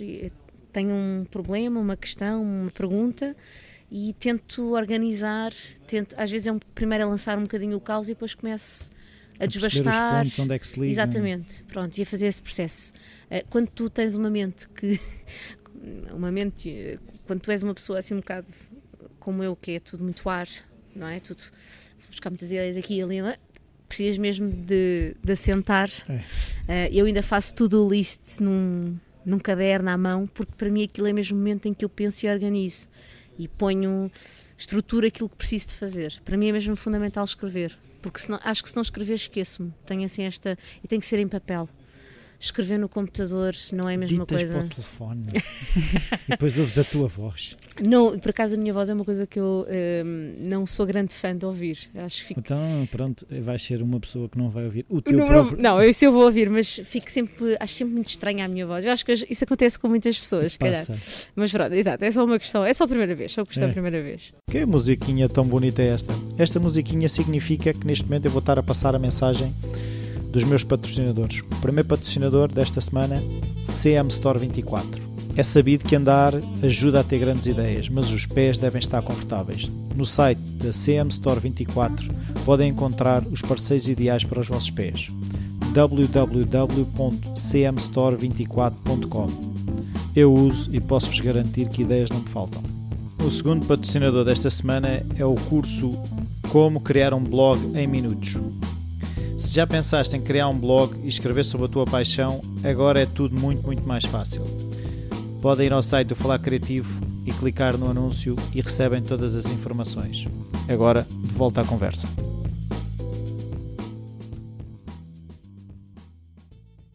Uh, o que eu agora queria perceber é a parte de escrita de blogs, que eu, na pesquisa que fiz, encontrei uns três blogs. Sim, olha, eu tinha, tenho um que, que agora está um bocadinho adormecido, porque não há tempo para tudo, que se chama Olhar a Palavra. Foi um blog que eu fiz com três amigos, Uh, um deles é o meu irmão, coitado, não teve outra hipótese não alinhar nisto. Há coisas que. então, a família. Tinha que família, a, gente, a família a gente não escolhe, não é? Uh, e então ele teve mesmo que alinhar na coisa. Uh, e mais dois amigos, o Marco e o, e o João, que, que participam, participavam com, seus, com, as suas fotografias. Portanto, o, o, truque do blog era o seguinte: eles fotografavam e eu escrevia coisas muito. histórias ou pensamentos breves sobre aquilo que a imagem me, me dizia. Uh, às vezes eu mandava-lhes o texto e eles encontravam uma fotografia, muitas vezes eles mandavam uma fotografia e eu depois escrevia qualquer coisa. E esse projeto foi muito giro. Nós tivemos aquilo assim durante um ano a fazer isto com alguma regularidade e com o compromisso de o fazer. Uh, depois transformou-se num livro, também foi muito giro, porque eu, eu, um dia disse assim: Nós vamos fazer disto um livro. Eles disseram: ha, ha, ha, não vais nada, não. E depois já está a dizer: Não, espera. Fiz um mind Normalmente, quando a Joana diz que vai fazer alguma coisa, se calhar vai mesmo acontecer. Portanto, uh, uh, e transformou-se num livro. Depois tenho o meu blog mais uh, profissional, digamos assim, que tem o meu nome, Joana, Joana R.S. Souza, como dizem os meus amigos, que é o meu nick no Twitter e no Instagram, é tudo Joana R.S. Souza, que são as minhas, o meu nome. E esse aí é um blog mais profissional que foi que eu criei acho no princípio de começar nestas coisas da filosofia para crianças uh, e que eu criei mesmo para divulgar o meu trabalho e para estabelecer, para partilhar aquilo que faço, para lançar perguntas, para, para deixar uh, o meu olhar sobre, sobre a filosofia e sobre a filosofia para crianças. E depois tenho o meu blog que é o da, da que é o hum, das coisas todas minhas, uh, em que eu não tenho uma não tenho uma. Posso falar daquilo que faço, mas é desabafo, escrevo coisas que me acontecem na rua, escrevo, ponho fotografias, partilho aquilo que, me, aquilo que é meu e que, que eu acho que, que, e que me apetece partilhar com o mundo. Pronto.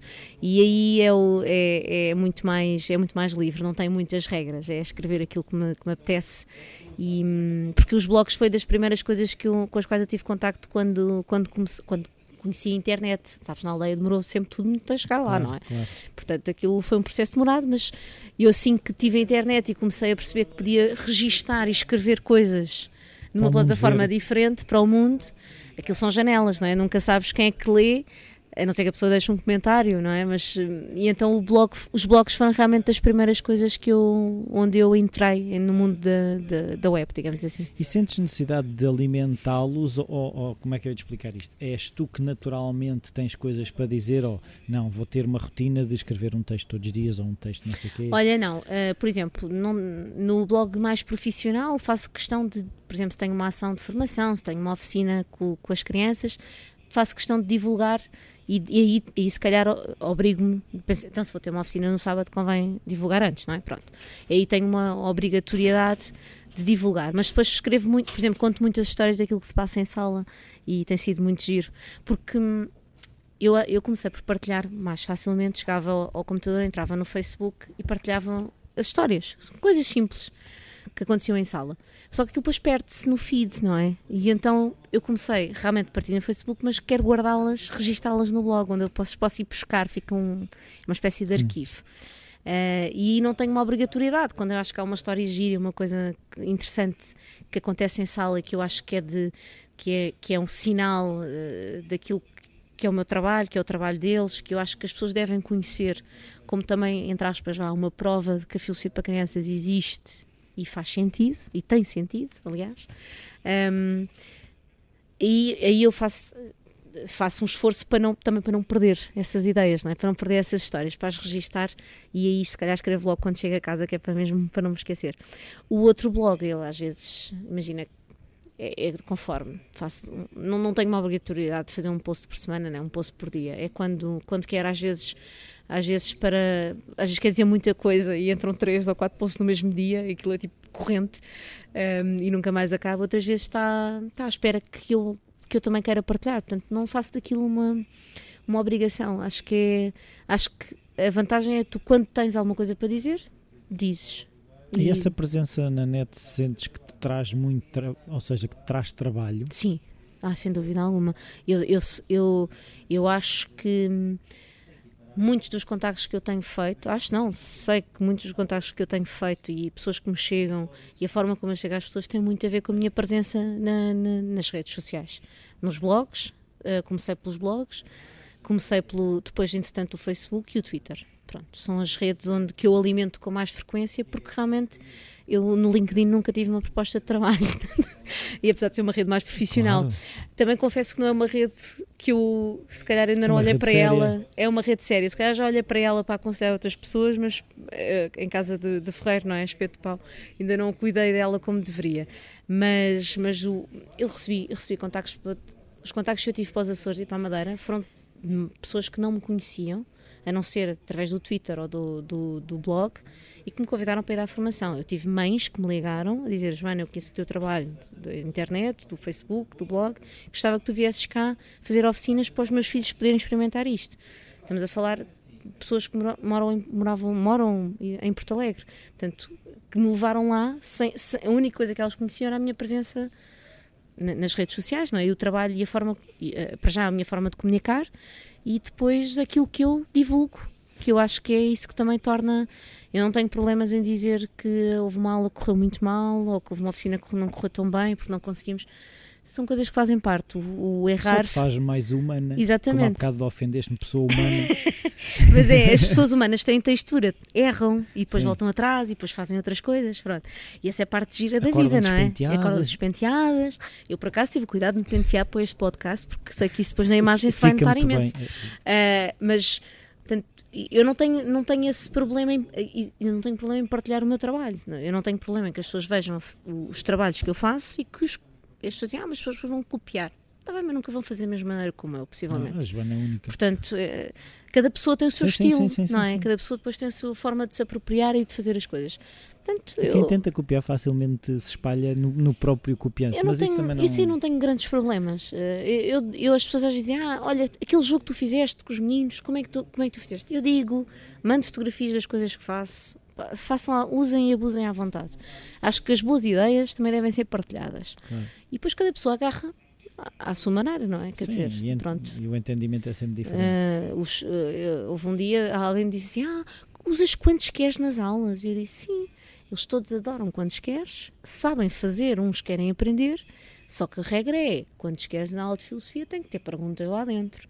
Portanto, não é? Sim, sim, sim. sim. Isso é uma ideia excelente. E eu, eu olho e digo assim: uma ideia excelente. Se calhar é, mas eu achei aquilo tão natural, sabes? Ver os miúdos a fazer aquilo na aula e dizer assim: não, para a semana vamos fazer quantos queres da filosofia. E quando eu digo os da filosofia, é mesmo essa condição de ter hum. perguntas ou de ter pontos de interrogação, portanto, que nos levem a investigar. Não, as pessoas dizem: isso é uma ideia. E eu, aquilo aconteceu-me ali em sala, não é? Quer dizer, e eu partilho isso: olha, estava numa sala, aconteceu isto. E agora há quantos queres com perguntas e agora, aí pelo mundo todo? Os meninos, por exemplo, há um jogo que eles fazem muito. Nós também fizemos quando éramos mais novos, certamente eu e tu, que era o verdade, o verdade ou consequência. Yep. E já não sei como é que aquilo lá foi parar, mas sei que nós falámos da questão da verdade e houve um disse verdade, então verdade ou consequência, porque falámos da questão do que é que acontece depois, verdade ou consequência, isso é um jogo. Eu disse, pois é, é verdade. E eles, ah, e como é, eu perguntei-lhes, como é que são, como é que é esse jogo? Que às vezes as regras variam. É assim, é assado. Eu disse, olha, e se nós fizéssemos um jogo desses, mas da filosofia? Em que a verdade, a parte da, da verdade são, são as perguntas e a consequência são desafios da filosofia. É, pronto, equipa ganhadora. Aqueles meninos, nós criámos um primeiro jogo naquela sala e a partir daí ele levou o jogo para todas as outras salas e tem sido um, um sucesso. Temos, tem sido um sucesso porquê? Porque eles estão habituados àquele jogo, é, tem o um aspecto lúdico, não é? Da brincadeira. E, uh, e eles percebem que é um jogo da filosofia porque tem determinadas regras e depois é assim, nós eles são os responsáveis por também inventar desafios, por inventar perguntas, portanto, é uma coisa onde eles tomam parte do processo. Portanto, hum, esta coisa de, de, de, ter as ideias e de, de, as, de as fazer acontecer e de olhar para as coisas e achar que aquilo pode ser uma boa ideia e de partilhar isso com o mundo, eu acho que para mim só me trouxe ganhos até agora. Portanto, não tenho qualquer. Para mim é partilhar isso com os outros não é problemático, não me importo que as pessoas levem a ideia. Também adoto ideias dos outros, não é? Porque, uh, porque acho que se vejo uma boa ideia, quero também usá-la e normalmente pergunto como é que fazem, como é que não fazem. Gosto de aprender com os outros, é tal história das pessoas humanas, não é? Com quem eu gosto de estar. Portanto, troco ideias com as outras pessoas. Um, o facto, por exemplo, de eu usar um, baralhos de cartas com perguntas torna a pergunta física, tem essa vantagem. Sim. E então às vezes acontece nas aulas, quando nós estamos a trabalhar com as perguntas, alguém diz, deixaste cair uma pergunta. Portanto, é como se a pergunta fosse uma coisa física, não é? Portanto, nós pegamos na pergunta do outro, na ideia do outro, tomamos-la como nossa, adotamos e adaptamos. Brincamos. E brincamos com os outros, não é? E acho que isso, para mim, a minha presença nos blogs, no Twitter, no Facebook, tem sido, nesse sentido, tem sido vantajosa, porque eu mostro aquilo que faço, espreito o que os outros fazem também, trocamos ideias e às vezes criamos outras coisas a partir daí. Então, e onde é que entra um, o TEDx? Que uma pessoa chegar a um TED. Já é eh, assim olha, o TED foi assim uma coisa. Eu recebi um convite para, para a Cristina, convidou-me, a Cristina Marques da Silva, mandou-me um e-mail, já não me recordo muito bem. Sei que encontrei numa conferência minha, depois ela mandou um e-mail, telefonou-me, uh, que estava a organizar um, um TEDx em Lisboa sobre educação e eu, como já te disse, sou do verbo ir. Sim, com certeza. Bora. Vamos, uh, mas gostava de ter uma reunião contigo para conversarmos um bocadinho, não sei o quê, para apresentarmos, para conheceres a equipa, aquelas coisas. E eu disse que sim, tudo bem, vamos, e começámos a pensar naquilo que podia ser, naquilo que podia ser o meu contributo, não é? Na área da educação, necessariamente a ver com filosofia para crianças. Imagina, isto foi, não sei, foi em abril do ano passado que eu fui contactada e aquilo aconteceu em outubro. Eu só comecei a perceber-se uh, efetivamente que estava a, a, entrar vá, para, o, para o TEDx quando começam, quando começamos a ter que planear a, a apresentação, a comunicação, é? e a trabalhar nela com mais intensidade, em conjunto até com os outros oradores. Isso foi uma das coisas muito fixes porque eu depois conheci pessoas que, estão ligadas à educação, mas em áreas completamente distintas da minha. Então foi, foi uma parte, é uma parte humana muito, muito importante. E de repente alguém, uh, imagina, eu estou a dizer isto no café com os amigos e disse: Não, olha, amanhã tenho que ir na reunião por causa do TEDx. Tu vais a um TEDx? Sim, vou a um TEDx. E eu assim, como se. Na boa. Tu vais a um TEDx? Sim, vou a um TEDx. Já expliquei que sim. E eu de repente começo a perceber que aquilo o tem impacto, uma dimensão, sim. não é? Não, não que eu não achasse que tivesse, mas eu não tinha consciência ainda que estava a entrar naquilo. E foi uma aventura, porque, olha, exigiu muito que eu, para já, hum, pensasse muito sobre o meu trabalho, pensasse na, na, tu estás em cima de um palco e tens de comunicar não só uma ideia, mas também tens que dar coisas para as pessoas levarem, que possam eventualmente fazer em casa, na sala de aula, o que seja, porque ali era, tinha a ver com a educação, mas e tu começas a, a começar a limar o teu trabalho, filtrar. a começar a filtrar. E, e, foi um processo doloroso, Escolha, porque tive que escolher ideias daquilo que queria contar, porque depois tens um, tens um limite de tempo e foi uma aventura mesmo. Para mim foi, foi das coisas mais gratificantes. Conheci pessoas hum, fantásticas que trabalham na área de educação, não, não só com meninos, mas com meninos mais crescidos. Uh, e foi uma aprendizagem também para mim, percebes? Como comunicadora, como oradora, já tinha ido a um Ignite, ou a vários Ignites até falar durante 5 minutos. Eu faço formação, dou formação, estou em sala de aula, portanto, para mim comunicar é uma coisa que faz parte de mim. Uh, só que ali é um formato diferente e, e depois depois é um palco gigante e tens luzes e não sei o quê, aquilo, pronto, é assim, tem assim um peso, tem algum peso, alguma responsabilidade. E as pessoas convidaram, portanto, eu depois tenho muito esta coisa de, se me convidaram, porque acreditam no meu trabalho, eu, eu quero, quero cumprir com, com aquilo que me é pedido. E foi uma aventura, foi Mas mesmo és muito, muito crítica contigo, é isso? Eu não, ainda não, por exemplo, vou eu ainda não vi o meu TEDx.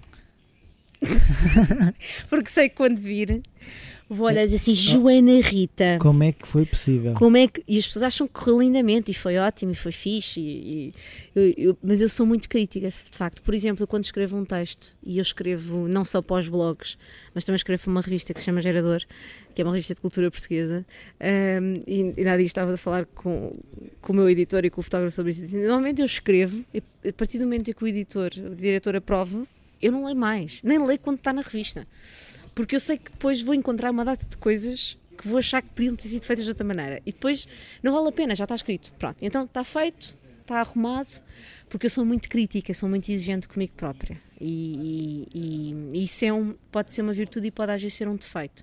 Eu, para lutar para que não seja um defeito, aprendo é, está feito, aconteceu e é, uh, há de ter sido a, a, a melhor TEDx que eu tenha feito naquele momento, com as condições que eu tinha, o tempo e fora. Mas ainda, confesso que ainda não vi. Mas não assim, agora estava a, a ouvir-te e estava a pensar se tu não, não poderias tirar uh, ilações para ah, coisas tiro. futuras. Tiro, olha, eu, eu, eu tenho um Ignite que fiz, que eu acho que correu muito a mal. E esse eu vi, pronto.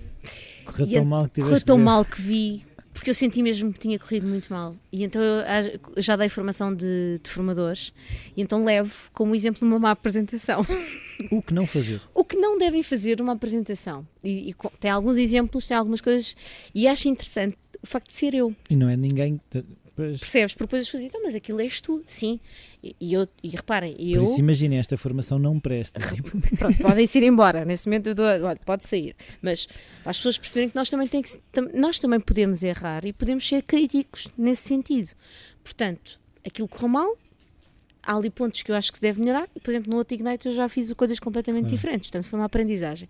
Mas é um bocado para. Olha, ele está-me a lembrar quando eu estava no mestrado uma vez uma professora perguntou, eh, nós estávamos a analisar o que é que fazia com que um artigo científico fosse um artigo científico, portanto aprovado pelas revistas de especialidade e não sei o quê. E encontramos um artigo científico que, que foi considerado como, qual, como tal, mas que não cumpria com uma data de critérios para ser. Isto é quase uma questão filosófica. E a professora perguntou o que é que nós achávamos daquilo. Eu pus o dedo no ar e disse: Olha, eu, para mim é um sinal de esperança. E os meus colegas ficaram a olhar para mim: Como assim é um sinal de esperança? Para mim é um sinal de esperança. Quer dizer que eu posso não ter um artigo a 100% a cumprir com todos os critérios, mas que tem alguma coisa inovadora, tem alguma coisa de faz novo, com que seja faz com que seja validado. Sim. E isso também é bom. É bom tu saberes que não, não terás feito o artigo perfeito, mas que ele tem qualquer coisa que a comunidade científica aprova. Entendo, sim. Não é? Ah, ah, e para mim, esta coisa da comunidade científica, apesar de eu estar muito no terreno, eu acho que isto é importante. Tu estás na academia e fazes coisas e, e, e credibilizares também por aí. E então é um bocado esta coisa de, reparem, eu fiz estes erros, mas continuo a dar formação, porque aquilo foi, bom, foi um momento, correu mal, eu preparei-me mal, ou não sei. Vamos pensar sobre aquilo que pode ter acontecido, mas vamos pensar para melhorar, como é óbvio. Hum. Eh, eu acho que o TED, como foi uma coisa que me saiu muito, sabes, eh, foi um processo Sair das entranhas. Sim, e- mas foi um processo que eu, que eu usufruí muito. E quando estava no palco eh, acho que gozei, gozei no sentido de usufruir, gostei mesmo muito daquilo e foi tudo muito mais natural do que propriamente o, o, o resultado depois foi muito mais natural do que o processo, o processo foi doloroso, escolher ideias, escolher exemplos, pensar como é que vou, como é que vou começar, como é que vou terminar, eh, a, relação que, o- que tens de estabelecer com o público, a forma como vais falar. Se eh, vou olhar para aquela pessoa, se vou olhar para Sabes, depois eu falo muito com as mãos, é uma coisa, italiana. sabes? Pois, pronto, por isso é que eu também fui aprender língua gestual por algum motivo, mas sabes, há muitas estas coisas que tu tens de preparar, porque é uma comunicação diferente de outras, não é? Ensaiaste ao espelho. Não, mas nunca ensaio ao espelho, ensaio com outras pessoas a verem e depois a dizerem, Joana, tens que melhorar aqui e aquele outro, por aí fora. Nunca ensaio sozinha, ensaio sempre com os, com os oradores. Não sei se já viste uma TED Talk da Elizabeth Gilbert. Hum, ahm, esse nome não me é estranho. que é sobre a criatividade, a musa, da criatividade, a musa e não sei o quê. Sim, Que é uma coisa que parece super natural. Eu outro dia soube que ela andou seis meses, duas horas por dia, a ensaiar as piadas, a maneira como dizia as coisas. sim, Eh, sim. Por isso é isso é que eu estava, por isso é que eu estava a perguntar. Sim, nós preparámos, nós todos nos preparámos com imenso tempo de antecedência. Portanto, a primeira, primeira versão da minha talk não, não, não tem nada a ver com aquilo que vocês depois viram, que as pessoas viram no palco, Eu percebes? de castigo vou pôr o link depois no post para as Fazes, pessoas irem fazes ver. muito bem. Eu, vou, eu prometo que vou, ver, vou ouvir-me e depois vou ver-me. Eh, e, e então foi um processo. eh, O, o TED tem, tem características muito espe- específicas e depois é um, tem um bocadinho aquela coisa que eu estava a dizer, o peso de ser uma TED Talk, de ser um TEDx, uma TED Talk, por aí fora. E das pessoas dizerem, tu vais pertencer ao, ao núcleo. Eu, Vai ser Eu uma depois- Teddy. E eu digo assim, eu percebo isso, mas por outro lado, eu também quero, quero encarar isto como mais uma coisa que eu vou Business fazer. as usual. Como mais uma coisa que eu vou fazer, mais uma oportunidade de mostrar o meu trabalho, de cativar as pessoas para aquilo que eu faço, de lhes mostrar qual é a minha paixão. E eu acho que aí consegui, pronto. Pelo menos eh, foi, foi o feeling que eu tive. Eh, não quer dizer que todas as pessoas tenham, entre aspas, convertido à filosofia para crianças, mas eu também não tenho essa. Não tens uma igreja. Não tenho essa intenção. Eh, sou mais uma linda de Sousa que anda com a mala de cartão por aí fora a espalhar aquilo que A faço. mensagem. Não é? E, e se as pessoas ficarem com um bichinho e ficarem com, pelo menos, ficarem disponíveis para, para admitir que aquilo existe e que há pessoas a fazer trabalhos muito afixos e que os meninos são de facto, pá, são caixinhas de surpresa e é um, prazer, é um privilégio trabalhar com eles. Eu agora queria perceber era o gerador também falas sobre filosofia ou é outra coisa? O gerador é outra coisa, sabes que eu sempre, sempre tive muita dificuldade em responder à pergunta o que é que tu fazes, porque eu sempre fiz coisas muito diferentes. Portanto, Respiro. Uh, além de respirar e existir, mas fiz sempre coisas muito diferentes. A maior parte das pessoas não imaginava, por exemplo, que eu trabalhasse num banco. Uh, uh, e, e ao mesmo tempo depois tinha outra área completamente diferente. Mas não punhas a pessoa a questionar o dinheiro? Não, há coisas sobre as quais não convém filosofar muito, é melhor só ser by the book. Mas, eh, portanto, eu sempre fiz muitas coisas. E escrever sempre foi uma coisa que, que eu adorei. Second Então, nature. Sim, eu colaborava com algumas revistas eh, de cultura e revistas sobretudo online. E fiz, fiz, tive, por exemplo, umas crónicas que se chamava Joana Mora na Filosofia, em que eu morava numa aldeia, isso aí é verdade, e que todos os dias me cruzava com um filósofo diferente e conversávamos sobre. Imagina um dia a dia conversar com um filósofo. Um, e, e, e, sempre escrevi muito. E conheci a dada altura, neste processo de, deste, deste, mundo paralelo à minha profissão e paralelo a uma data de coisas, conheci o, o Pedro Saavedra que na altura tinha um projeto na, na Baixa Chiado PT Blue Station. Conhecemos porque eu fiz a curadoria do, de, uma, de uma agenda sobre teatro, na altura escrevi muito sobre teatro, uh, e mais tarde o Pedro liga-me a dizer que tem um projeto e que gostava de falar comigo sobre esse projeto. E apresentou-me nesse dia o número zero da revista Gerador, que faz parte de uma associação cultural que é o Gerador, que depois faz outras coisas para além da revista. E disse-me, teve ali uma aposta de fé comigo, à Pascal, e disse: Eu não sei muito bem o que é que tu vais fazer aqui, mas gostava muito que fizeste parte disto. E nesse dia nasceu uma coisa que se chama o Café Central. E o Café Central é, é, é um, não é uma entrevista, é uma conversa entre, du, entre mim e duas pessoas, em que o meu objetivo é colocar essas duas pessoas a conversar, pessoas que ou são da mesma área, mas têm percursos de vida completamente diferentes, têm idades diferentes, têm, têm, têm qualquer coisa que as une e que ao mesmo tempo que as distingue. E é aí nesse unir e distinguir que eu vou procurar fomentar a conversa. E assim nasceu o Café Central.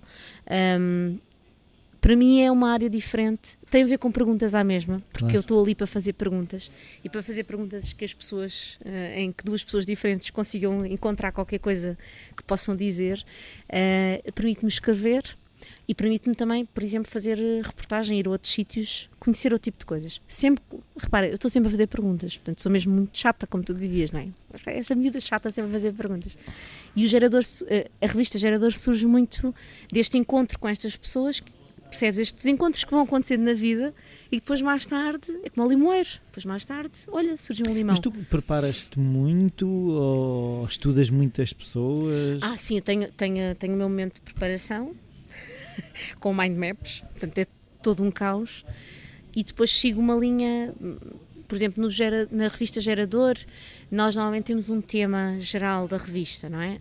Um, eh, e eu às vezes vou muito, vou procurar qualquer coisa, por exemplo, o número, número 3 que saiu em janeiro, o tema eram as vidas novas.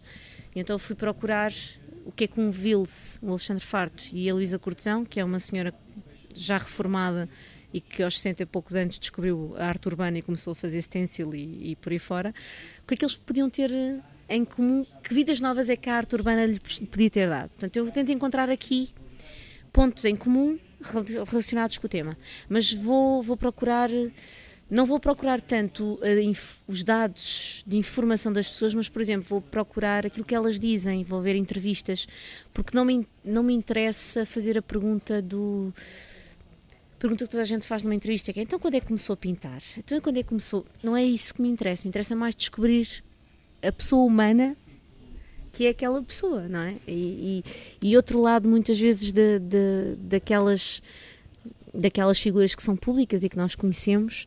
Um, eu, primeira, o primeiro café central que fiz foi com o Filipe Laféria e com a Jana Vasco. Eu nunca na minha vida tinha sonhado que ia sentar-me a tomar café com o Filipe Laféria a falar da vida dele e de como é que tinha sido o percurso no teatro e a Eugénia a falar sobre as. Nunca tinha pensado nisso, portanto, foi... e olha, o nome da minha tese chama-se mesmo Nunca Tinha Pensado Nisso. Acho que é uma coisa que me persegue também. Portanto, eu, claro que me vou informar. Eu tinha uma ideia de quem era o Filipe Laféria, daquilo que conhecia. Vamos mas, a falar, é. mas fui, fui procurar outro Filipe e, e, acho que tem, isso tem a ver com a forma como eu faço as perguntas e o tipo de perguntas que eu faço fogem um bocadinho àquela. Hum, Clichê. Aquele, sim, embora os clichês nos possam dar jeito em algumas sim, situações, sim, sim, mas é um bocadinho. É, um, é, é, fazer passar ao leitor que vai depois pegar no, naquele artigo, fazer passar a ideia de que eles, nós estamos, e estamos mesmo a beber café uns com os outros a falar sobre, sobre coisas da vida, até podemos falar sobre o verniz das unhas. Uh, uh, ou sobre qualquer coisa que vimos na televisão, portanto, não temos de estar a falar só sobre a, a arte urbana. Mas como é que é? Tu, agora estou com curiosidade. Tu hum. gravas aquilo e depois transcreves? Sim, gravo. Uh, tiro alguns apontamentos, porque eu ainda sou old school, portanto vou registrando algumas coisas que eu acho que foram importantes. Apesar de não, para mim o gravador é bom porque eu não estou preocupada em apanhar tudo, portanto também quero estar dentro da conversa e quero usufruir da conversa com, com as pessoas. Uh, depois ouço uma vez, duas vezes, vou começando a tirar notas e depois construo uma narrativa. Uh, não, é um, não é uma entrevista, percebes? É, um, é diferente. Uh, não tem ali aqueles travessões pergunta-resposta, pergunta-resposta. Construo a narrativa, construo uh, o texto. Basicamente é este o meu processo de trabalho. Preciso sempre de tempo para marinar. Portanto, ouço uma vez, depois estou um dia sem ouvir, depois volto e depois começo a trabalhar no texto, envio, não quero mais ouvir falar sobre aquilo, nem ler, e depois volto a olhar para o, para o, texto quando já vem com, às vezes, com algumas indicações do editor, que são, para mim são sempre preciosas, porque teres o olhar do outro é fundamental.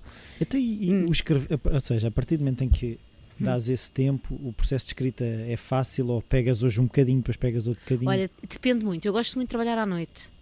Uh, portanto, se eu tiver assim um serão uh, descontraído e que não tenha horas para me deitar, um, às vezes estou até às 3, 4 da manhã a escrever. Sim. Uh, às vezes sai de. Às vezes penso assim, não há muito tempo aconteceu isso. Tínhamos um artigo para fazer sobre. Um, era um artigo mais de reportagem, digamos assim, para falar sobre um evento, mas tem o, tom, o gerador, a gerador tem um tom diferente. Um, e, era, e, e, o desafio era mesmo, dentro desse tom, falar sobre um evento. E eu disse para o fotógrafo: Olha, vou, e quarta ou quinta-feira envio-te para tu veres, para tu também poderes escolher as fotografias mais adequadas para acompanhar o artigo. Isto foi num domingo a seguir ao almoço e eram seis da tarde, eu estava a enviar o texto. Ele disse-me, então, mas afinal, disse, olha, aconteceu. Estava aqui, Saiu. sabes? E, às vezes acontece. E comecei a escrever e aquilo, digo assim, olha, eu acho que isto correu mesmo bem. Uh, dei mais uma leitura e mandei. Então, olha, diz-me, enviei-lhe e disse, dá-me a tua opinião. Depois não querias enviar isto até quarta-feira. Olha, aconteceu. Portanto, o processo sabes, o processo criativo, às vezes nós não temos mão nele, Mas às vezes ele tens, acontece. Uh, ou seja, uh, ferramentas que te ajudam a criar determinadas condições ou ainda não te apercebeste? Olha, eu acho que já tenho essas ferramentas eu já as tenho. Umas eu já tenho consciência delas. Já sei que são coisas que eu faço. Outras, às vezes são os outros que me dizem, ah, mas tu, tu, tu atenção, porque o teu tom é assim, assim, assado. Não é? Ah, é, é. Não, não é. E eu então vou ver, e depois no, no, no texto, na produção do texto, na produção final, eu percebo-me desse tipo de coisas a forma como eu escrevo, a forma como eu começo, às vezes a forma como ligo as ideias é muito, muito minha. Um, às vezes eu não percebo, na dada altura não percebo muito bem como é que faço, outras vezes é mais nítido. Em termos de condições para trabalhar, eu preciso de silêncio, portanto, mas é um silêncio que não é silencioso, atenção. Preciso trabalhar à noite para mim é muito bom porque não há muito, está tudo muito, muito calmo no mundo, não é? E então às vezes tenho música assim Uh, mas, por exemplo, como, o, último, o último Café Central, que já foi divulgado agora na, na, na página de, de, do gerador, foi com a Simão de Oliveira e Capicua, e então eu escrevi o ao som de, das músicas delas. Pronto, porque, as, porque, Sim, porque me apeteceu e acho que correu muito bem. E acho que correu, isso me correu muito bem.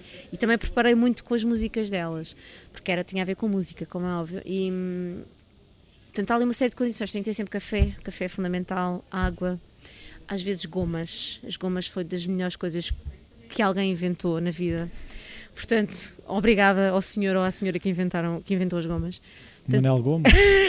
não sei, mas tem que haver ali uma série de condições, que é sossego, não... Eu gosto muito, mesmo muito de pensar à noite. Acho que eu não sou uma pessoa de manhãs. Isto que nós estamos a fazer agora aqui era impossível acontecer de manhã porque eu de manhã não gosto de falar. Portanto, sou muito grumpy, uh, uh. grunho, digo falo por monossílabos, portanto, ali as duas primeiras Sim, horas é difícil. Um, eu falo, mas é difícil. Então, por exemplo, essas entrevistas, essas Tem conversas... que ser à tarde. Até não. se não houver maneira... Não, já, já, já tenho feito estas conversas de manhã, mas custa muito, sabes, o trabalho de manhã. Eu também trabalho de manhã, atenção.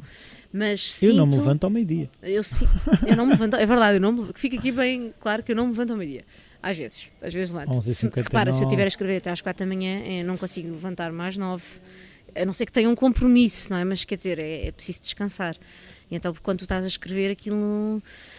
Aquilo consome. Consome, não é? E, e, e é um, depois há um cansaço uh, nesse, um cansaço pós-escrita, mas, um, mas eu, eu sei que a minha, a minha veia mais produtiva é sempre à noite, tarde, noite Portanto, é aí que eu consigo produzir e faço as coisas com muito mais rapidez até do que de manhã uh, e tenho muito mais ideias. Eu tenho um caderno na mesa de cabeceira que é o caderno das ideias que não me deixam dormir, que é para eu tomar nota daquelas ideias que às vezes surgem quando eu estou ali, vai, não vai, vou dormir, não, não vou. Olha, espera, não, atenção, tenho que fazer não sei o quê. E então se não, depois se não escreveres, perdes mesmo. Acho que há qualquer. Há uma gaveta estranha. E tu reescreves, reescreves muito, ou seja, se aquilo é uma coisa fluida, oh, escrevo uma frase, volta para trás. Sim, eu faço muito. Uh, eu quando, quando escrevi, uh, já escrevi vários artigos também científicos, digamos assim, académicos. Vá. Uh, a minha tese de mestrado, por exemplo, eu acho que aquilo era um puzzle com muitas peças e depois eu juntei. E as pessoas que leem acham que aquilo faz aquilo, acham que foi escrito um jato, assim, tipo, pá. Ela acordou não, às três da muito, tarde. Não é? Às vezes escrevo pedaços e depois junto. E dou-lhes sentido, faço com que eles tenham, ganhem um sentido em conjunto. Um, portanto, depende muito do texto, olha, depende muito. Não sei muito bem do que, sabes? É um bocado estranho não saber do que é que depende, mas depende muito do feeling, do. do... É tal história, tu sabes, sentas-te e escreves escreve, escreve, escreve, escreve, escreve, escreves e aquilo fica tudo. E nunca tiveste aquele famoso bloqueio de escritura? Já, já, já, já. Isso é um bocado horrível. um bocado não é horrível mesmo. Isso é muito, muito, muito, muito horrível.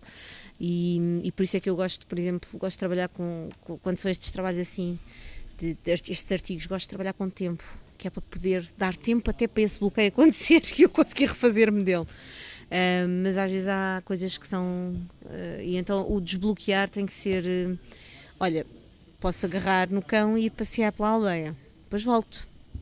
Ou então vou ao cinema, agarro em mim e vou ao cinema. Ou então agarro e vou, vou, vou para o quintal a tirar o Congo para o Félix para nós brincarmos. Porque às vezes isso, estás a persistir ali é um erro. Sabes? Kong, objeto de borracha saltitante. Muito saltitante, onde podes enfiar comidinha que é para ele ficar entretido. Mas é a única coisa que ele ainda não o único brinquedo que ele não destruiu. Portanto, obrigada também ao senhor, ao senhor aqui inventou o Kong. Maria Kong. É, pronto, a Maria Kong. Porque hum, mesmo para desbloquear, sabes? Fazer uma coisa diferente. E, e, e por estar a persistir quando aquilo não está a fluir, não dá. A forçar. Não dá. Pelo menos é o que eu sinto, não consigo. E quando, quando dá, depois fica uma coisa muito horrorosa, sabes? Muito nhonhó e não. Não vai não dar. Não és tu. Não vai dar. Não é Joana Souza, não. Exato. RS. Não, exato, não é Joana Rita Souza, não. Aquilo que eu agora queria perceber, como é que tu te organizas no meio disso tudo? Ah, é um caos. Ah, pronto. Portanto, eu fico mais descansado, mas é assim, tu, tu estavas a dizer que não funcionas bem de manhã, ou seja, tu não consegues ter uma semana em que acordas todos os dias à mesma hora, como é que isso funciona? Olha, eu já tive uma semana, já tive quando tinha uma, quando tinha uma profissão digna, eu tinha um horário, não é, de trabalho e levantava-me todos os dias à mesma hora. Eu faço um esforço para cumprir com uma rotina de, de, de por exemplo, agora estou numa de caminhar de manhã, portanto levanto-me, vou caminhar, às vezes levo o cão comigo, depois volto, tomo o meu duche e vou começar olhar para a minha lista e ver o que é que tenho para fazer. Ou às vezes até durante o processo da caminhada vou pensar o que é que tenho para fazer. Um, que é quando tu estás, estás, a, estás a fazer outra coisa, mas ao mesmo tempo consegues ir pensando naquilo Sim. que tens para fazer. Estás a criar o tempo e o espaço. É? Exatamente. Portanto, uh, tenho coisas que faço todos os dias, portanto, todos os dias dou aulas à tarde, portanto, isso aí eu a partir das. Uh, eu faço a minha planificação de aulas uh, ao domingo ou à segunda-feira, antes das aulas, faço a planificação para a semana, vejo o que é que fizemos na semana anterior, começo a organizar aquilo que queremos fazer, pronto, e tenho aquele, aquele horário que tenho mesmo que cumprir. Portanto, toda, toda a minha vida durante o dia, todo o meu dia tem que ser gerido depois para eu estar naquela hora com os meninos nas aulas. Um, mas não, há dias, eh, se me de, é, é eu digo, se me deitar às quatro da manhã pedir a escrever, não me vou levantar às nove. Não, ninguém merece. Portanto, se, porque no fundo eu estive a trabalhar até às quatro claro, da manhã. Claro. Portanto, é um, é um ter uma vida um bocadinho às vezes do avesso dos outros. Uh, muitas vezes trabalho ao fim de semana porque aparecem faço oficinas de filosofia também ao fim de semana e é uma altura em que eu sei que as pessoas estão mais disponíveis para levarem os filhos, por exemplo. Portanto, se trabalho ao fim de semana, às vezes durante a semana consigo tirar uma manhã, ou tento tirar, às vezes não consigo, uma manhã para não fazer nada ou para, para enfim, para ir a Lisboa passear, uh, só passear uh, e não ter, não ter compromissos, digamos assim. Mas não tenho assim um uma rotina gigantesca e, e que eu tenha que cumprir. Eu sei que tenho que fazer aquelas coisas. Eu até posso estar uma hora a engonhar. Às vezes dou-me estou uma hora a engonhar no Facebook, a ver coisas, vou ao blog, publico as minhas coisas, chama-lhe o engonhance, não é? E depois, digo, não, agora, até agora são oito da noite, vou pensar em jantar e começar a trabalhar. Portanto, há aqui vários ritmos. Também tem muito a ver com, com o dia e com aquilo que. E os ritmos? E os ritmos. Há, há dias em que não te apetece assim fazer uma coisa muito criativa porque não te vai correr bem. Então faz, despachas o outro tipo de trabalho mais. Imagina, e não tentas forçar a criatividade. Ou seja, se hum. tiver essa, tu, há dias que é válido, não apetece. Mas às vezes não apetece, mas tem que ser. Pronto, aí tem que ser, não é? Pronto se tenho um, se tenho um prazo para cumprir, eu tento cumprir. Um, às, vezes chega, às vezes chega à escola e digo assim: a última coisa que me apetecia hoje mesmo era ir enfiar-me numa sala com 25 crianças pá, no, e falar sobre o que é que seja, porque sinto que não estava uh... in the mood, não é? Mas é aquilo que eu tenho que fazer. E depois também é assim: a partir do momento em que eu entro no recreio, eu sou tão amarfanhada por eles não, não há nada a fazer, não é? Portanto, podes às vezes é aligeirar ou pensar assim, não, chegas lá e até, eu como trabalho muito de improviso, às vezes vou trabalhar com meninos que não são, não são os meus, digamos assim, e, e penso em fazer uma coisa, mas depois chego à sala e há uma pergunta ou uma dinâmica e faço outra coisa qualquer e dizem-me assim, então, uh, isto era o que tinhas pensado fazer? Não, não hum. era, mas aconteceu. E, e eu também usufruo muito, usufruo muito mais e acho que eles também colhem muito mais porque é uma coisa que eles se calhar que surgiu no grupo, uma situação que eles querem, queiram pensar. Um, às vezes tem que me obrigar, sim, porque tens prazos, tens, tens timings, tens horários para cumprir um, e tens, tens que arranjar ferramentas para produzir qualquer coisa. Eu às vezes produzo coisas que as pessoas acham fantásticas e que eu digo, mas isso, eh, enfim, não acho que esteja assim tão maravilhoso, mas enfim. E tu tens que uh, obrigar-te ou criar espaço para não fazer? Sim, sim preciso mesmo de obrigar-me a ter espaços para parar. Mesmo. Porque senão encho sempre com alguma coisa, é isso? Senão encho com alguma coisa e não, e não descanso. E, e, é, e é, importante mesmo tu descansares e não teres. Eu agora, estou, por exemplo, estou em período de férias escolares, não é? Não tenho aulas para dar. E estou. Já tive, esta semana já tive um dia em que não tinha, não tinha obrigação, obrigações. Portanto, eu sabia que tinha coisas para fazer, mas não tinha obrigações. Portanto, só fazia. O que te apetecesse. Se a coisa. Ah Pronto, se desse, se não desse, não fazia. Portanto, não, era, não tinha obrigatoriedade. Já tinha despachado, por exemplo, um texto que era muito urgente. Portanto, aquele dia foi um bocado para, para descansar. É claro que eu fiz coisas.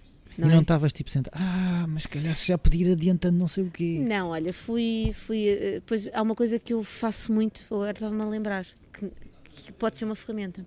Às vezes, quando estou bloqueada, preciso de arrumar tudo.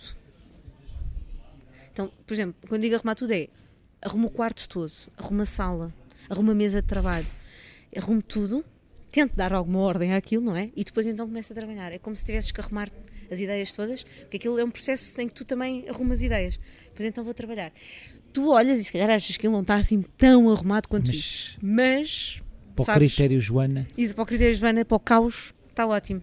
E então isso também é um processo de, sabes, de desbloqueio ou de agora vou só ali fazer fazer não fazendo. Arrumar é muito importante escrever as ideias também é muito importante escrever coisas e, e, e saber às vezes descubro coisas descubro ideias escritas que eu já não me lembrava. Digo assim ah esta ideia realmente é mesmo muito boa. E eu nunca a levei à prática porque não aconteceu. Então pego na ideia uh, volto uh, volto a olhar para ela uh, mas o arrumar realmente é uma coisa que, que é uma ferramenta que eu uso e agora agora agora estou a tomar consciência que ela é mesmo uma ferramenta Mind map, arrumações, Mind map, sim, arrumações. caminhada. Sim, tá. caminhar. Uh, porque os filósofos passeavam imenso no, nos é. jardins, não que não eram jardins, não. eram hortas. Sócrates, o grego, o que fazia na vida. Nada de confusões. O que fazia na vida era passear pela cidade e, e perguntar, fazer Mas perguntas hoje ainda aos se fala outros. nele. No, no grego? No sim, grego. No, no grego. No grego. Estás a ver? E se calhar muito. havia muita pessoa que cavava de hum. enxada hum. que não se fala neles. Sim, mas Se ele querem tinha... ficar para a história passeia. É passear. Mas sabes que ele dava muito valor a, a todas as pessoas. Ele falava, ele fazia aliás, foi por causa disso que ele foi condenado à morte. Mas já foi acusado de corromper a juventude, portanto, porque ele achava que os jovens podiam pensar por eles próprios, então fazia-lhes perguntas. não se diz. E, e, há relatos daquilo que ficou. Ele nunca escreveu nada, quem escreveu. Quem, as histórias dele chegam-nos pelas mãos do Platão, um, em que ele fazia perguntas a escravos, que eram considerados na altura, e a mulheres, que eram considerados seres que não. Portanto, em termos sociais, não tinham vá, o direito a pensar. Uh, e ele quebrou muitas dessas regras porque validava, achava que era uma pessoa. Portanto, ele não via um. Estava perante um escravo, não via um escravo, uma pessoa. Portanto, achava que ela tinha todas as capacidades para pensar como outra qualquer. Um, e ele, de facto, foi muito inovador nesse sentido e, e tem uma postura da filosofia que é muito aquela que se calhar que se faz em, em sala com em filosofia para crianças, que é nós temos uma pergunta e vamos procurar a resposta. Vamos investigar, vamos a ver, vamos passear no pensamento, não é? E ver o que é que acontece. Então, agora para fechar, que isto já vai longo, eu queria que sugerisses um livro que tu costumas oferecer ou um livro que é importante para ti. Hum. Olha, um dos livros mais importantes para mim, de sempre, e que eu tive a audácia, ou não, porque para mim há coisas que são normais, de citar e de abrir na minha tese de mestrado, por exemplo, é Alice no País das Maravilhas. Porque eu acho que aquele livro é. Não basta ver o filme. Uh, podes ver o filme, por acaso, há, há, o filme, este último do Tim Burton, Tim Burton. Uh, é, é, delicioso, porque também é do Tim Burton, não é? E tem o Johnny Depp, um, que é giro, e mesmo de Chapeleiro Louco continua a ser giro.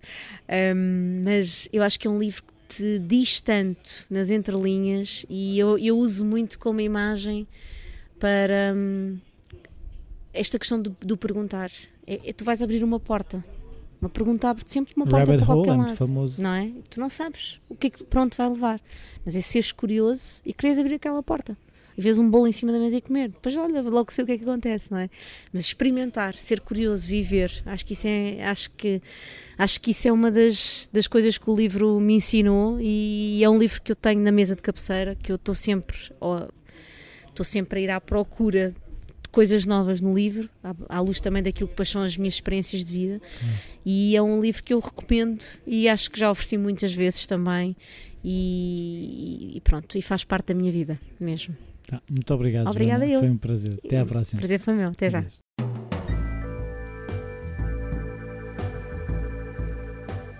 Bem-vindos de volta. Eh, eu gostei muito de ter esta conversa com a, com a Joana.